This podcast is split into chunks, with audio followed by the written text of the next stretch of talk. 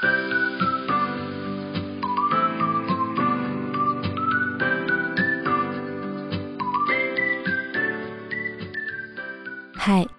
欢迎来到 R.S 的故事房。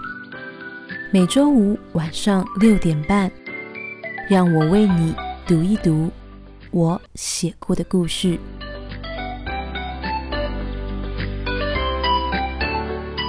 第三十五章，前女友。崔雨欣连忙点头：“对啊，就是他。”郑仁伟想起崔雨欣以前的形容。你说你前女友成绩很好，但是很白目，自视甚高，基本上看不起他自己以外的所有人。说着，郑仁伟有了另外的感触。哎，先倒回正题，重点是郑仁伟，我要拿我的前女友怎么办呢？韵家一定会看到他的。崔雨欣皱眉，十分烦恼的样子。像组长那种年纪的人，会怎么处理这种事情呢？很自然礼貌的介绍彼此给对方认识吗？还是就装作不认识，私底下告诉韵家就好了呢？崔雨欣拿不定主意，但不可能啊！我前女友那么白目，她才不会装作没有看到我呢。郑仁伟导师听见崔雨欣话里的另外一个亮点。哎，小蛋崔，你终于会叫小黎韵家啦！郑仁伟声音拉高，仿佛称赞小朋友似的。崔雨欣翻了个白眼。嗯，对啦，他没好气的说。不知道郑仁伟为什么一直不在重点上呢？郑仁伟没有搭理他的不满，继续发表感慨：“不错不错，孺子可教。是自己的女朋友就要好好的叫本名啊！这种小事，崔雨欣你终于学会了，都叫什么组长啊？”眼见李云家就要停好车，崔雨欣已经听得不耐烦了。他打断郑仁伟：“好好好，你不要闹了啦，赶快说重点。哎，郑仁伟，我是偷空打给你的。”运家正在停车，我们等等就要一起进去了。哦，郑仁伟挑眉，这才止住了他对崔雨欣的揶揄。好啦，我跟你说，对付这种尴尬的状况啊，他义正言辞。就我个人的经验呢，首先你要镇定你的心思，绝对不可以慌乱。再来，他说的洋洋洒洒，感觉随时可以开班授课。崔雨欣也凝神细听，手机贴着耳朵，贴得老紧，生怕错过一点细节。这情景其实十分让人感动。如果任何一个教过崔雨欣的老师看到的话，毕竟崔雨欣从小到大可从来没有这么认真听过一堂课过。只可惜这堂课并没有持续的太久。郑仁伟就要继续说下去的时候，突然有人轻点了崔雨欣的肩膀。崔雨欣的心里浮现了一个不好的预感。不会吧？他身体僵硬了起来。他心想：他不会这么倒霉。嗨，你是雨欣吧？一个熟悉又有点陌生的声音走进了崔雨欣的耳畔。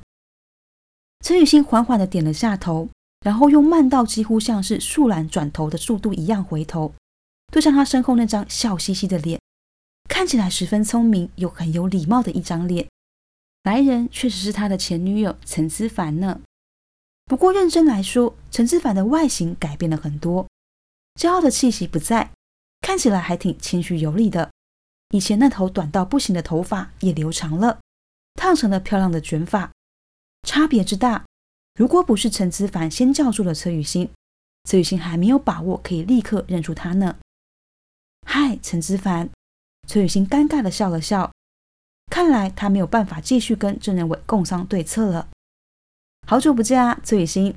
陈子凡礼貌地笑了笑，相对于崔雨欣，他笑的倒是自然且热切呢。嗯。我们从高中毕业之后就没有再见过面了吧？是没有再见，崔雨欣心想。但谁会想和你再见呢？崔雨欣尴尬地笑了笑，开口：“嗯，对啊，好久不见了呢。”他稍稍往后退，本能想和陈思凡保持一定的距离，毕竟他们也只是在高中时期交往了几个月的关系，大家闹一闹就在一起了，在一起之后才发现了彼此的莫名其妙，吵架吵得莫名其妙。分手也分得莫名其妙，从头到尾都莫名其妙的关系。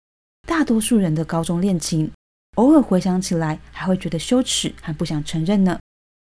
但陈思凡依然对崔雨欣很有兴趣。哎，崔雨欣，你好像越来越漂亮了。陈思凡看了眼她身上的小洋装，打量着。以前念书的时候，你好像没有那么会打扮你自己啊。崔雨欣一脸尴尬。哦，因为大家都出社会了。陈之凡淡淡一笑，也对他笑得很是友善。不知道是不是因为对陈之凡的成见太深，崔雨欣觉得陈之凡的笑容看起来很阴冷。恰好林韵佳走了过来，雨欣，林韵佳轻轻喊他，崔雨欣高兴地跟他挥挥手。陈子凡见着了林韵佳，神色狐疑。嗯，崔雨欣，你姐也来啦？陈子凡困惑道：“我们以前交往的时候，没有听说过你有姐姐啊。”崔雨欣很想赏陈子凡一个白眼，但他没有空。他心想：“因为她不是我姐姐啊，是我女友啦。”崔雨欣想也不想便说。林韵佳已经走进了崔雨欣身旁，他自然地牵起了崔雨欣的手。林韵佳看向陈子凡：“雨欣，你朋友吗？”“嗯，对。”崔雨欣本能点点头。高中同学，就这样。